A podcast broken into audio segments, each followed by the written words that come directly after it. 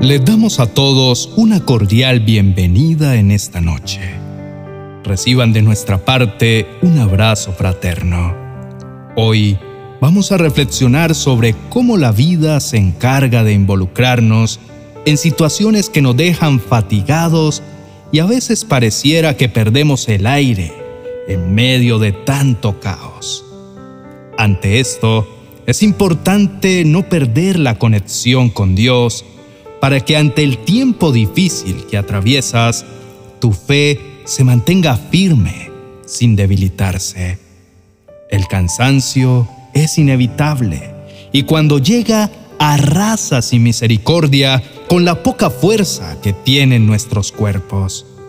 A veces por falta de límites nos comprometemos a desarrollar muchas actividades, todas al tiempo, y esta sobrecarga de trabajo sea en el hogar, en las oficinas, empresas o en diversos proyectos, terminan por dejarnos agotados. Por muy buena voluntad que tengamos, no podemos decirle sí a todo. Somos seres capaces, pero nuestras fuerzas se agotan y no podemos llevar nuestros cuerpos al límite, porque en el momento que menos pensemos, nos pasan la factura. En el campo espiritual, también nos agotamos y nos sentimos resecos y sin fuerza. No podemos dedicarnos a dar y dar sin estar oxigenando nuestro espíritu. Es necesario recibir continuamente del Señor su fuerza diaria. Nuestra alma debe refrescarse y para esto debe dedicar el tiempo suficiente para renovarse. Todo es cuestión de equilibrio. Las demandas son muchas, pero no podemos perder el sentido de lo que es justo y necesario. Busquemos espacios para estar a solas con Dios, para descansar y renovar nuestra vida. Si dejamos que las ocupaciones nos roben las fuerzas y nos impiden tener comunión con Dios, espiritualmente desfalleceremos. Nuestra vida es muy valiosa y debemos cuidarla como es debido. Para tener una vida plena, incluye no solo el cuerpo, sino también el espíritu. Créeme que el estrés no es el mejor compañero. Con sabiduría divina aprendamos a hacer un alto en el camino cuando vemos que nos estamos desbordando. Hay muchas personas que hoy no tienen una labor en que ocuparse.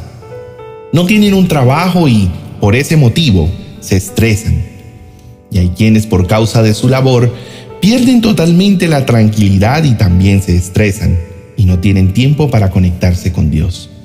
Los invito a que meditemos en lo que realmente Dios quiere para nuestras vidas. Una vida en perfecto balance es la que honra y glorifica a Dios, porque todo lo hace con alegría y quiere agradarle en todo.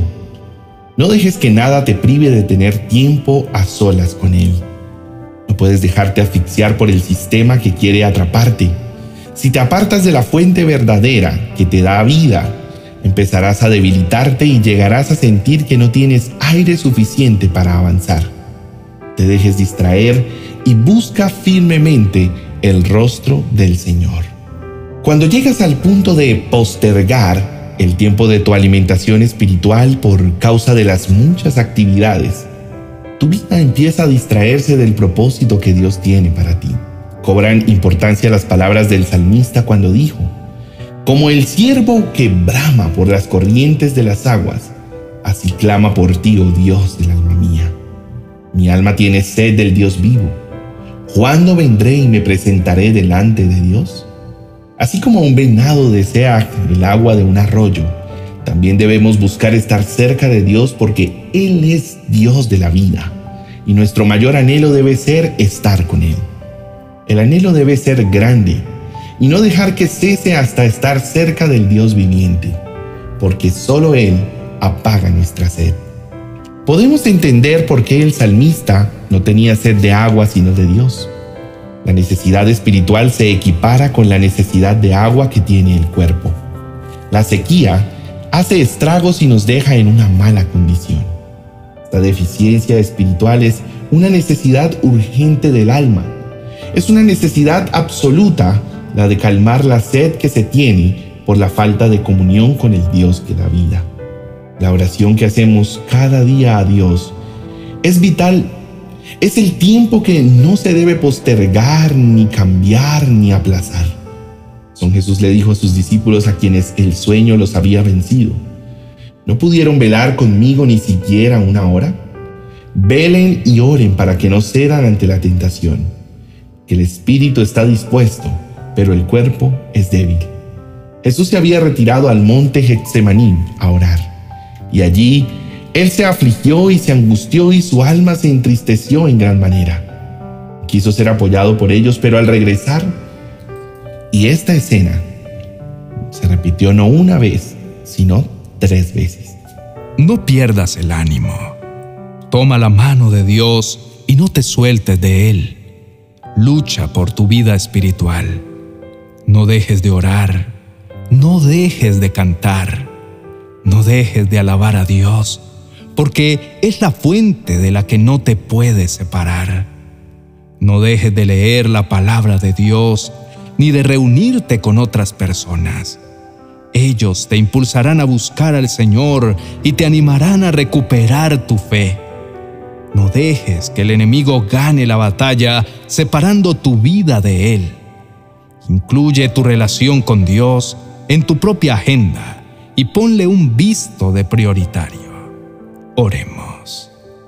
Amado Dios, ayúdame por favor a que cada día te busque con fervor. Bien sabes que muchas veces no siento ganas de hacerlo, pero quiero ser esforzado, mi Señor, esforzado en esa búsqueda de tu rostro y con determinación ir a tu encuentro. Llena mi vida de nuevo ánimo para que pueda vencer la pereza y la desidia que se quieren aprovechar de mi alma. Sé que me ayudarás a sentir tu presencia y con tu presencia todo cambiará en mi vida. Mi Señor, quiero de nuevo practicar la disciplina de la oración y la lectura de tu palabra. No quiero ser hallado como tus discípulos que no pudieron velar y orar ni siquiera una hora. Esta es una dura batalla, pero no la estoy librando solo. Te tengo a ti y tú me sostendrás y me afirmarás para no desistir en mi propósito. Por favor, mi Señor, rodéame de personas que me reten e inspiren a seguirte y que a través de un buen ambiente de oración pueda retomar mis prácticas espirituales. Dios mío, no quiero separarme de ti. Tu presencia para mí es vital. Sé que sin ella me debilito por no alimentarme correctamente. Te pido, Señor, que tu Santo Espíritu me sostenga y me ayude en el proceso hasta poder ver la victoria. Él ha sido dejado para ser mi ayudador. Así que acudo a esa potente ayuda para ver mi cansancio y mi fatiga espiritual. Te pido perdón, Señor, por apartarme de ti, por dejar que el desánimo se apodere de mi vida y por permitir que el activismo ganara terreno en mi corazón y en mis prioridades. En el nombre de Jesús, amén y amén.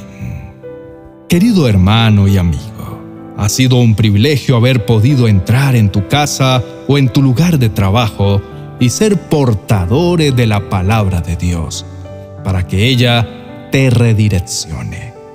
Conéctate de nuevo con Dios y no descuides tu comunión con Él.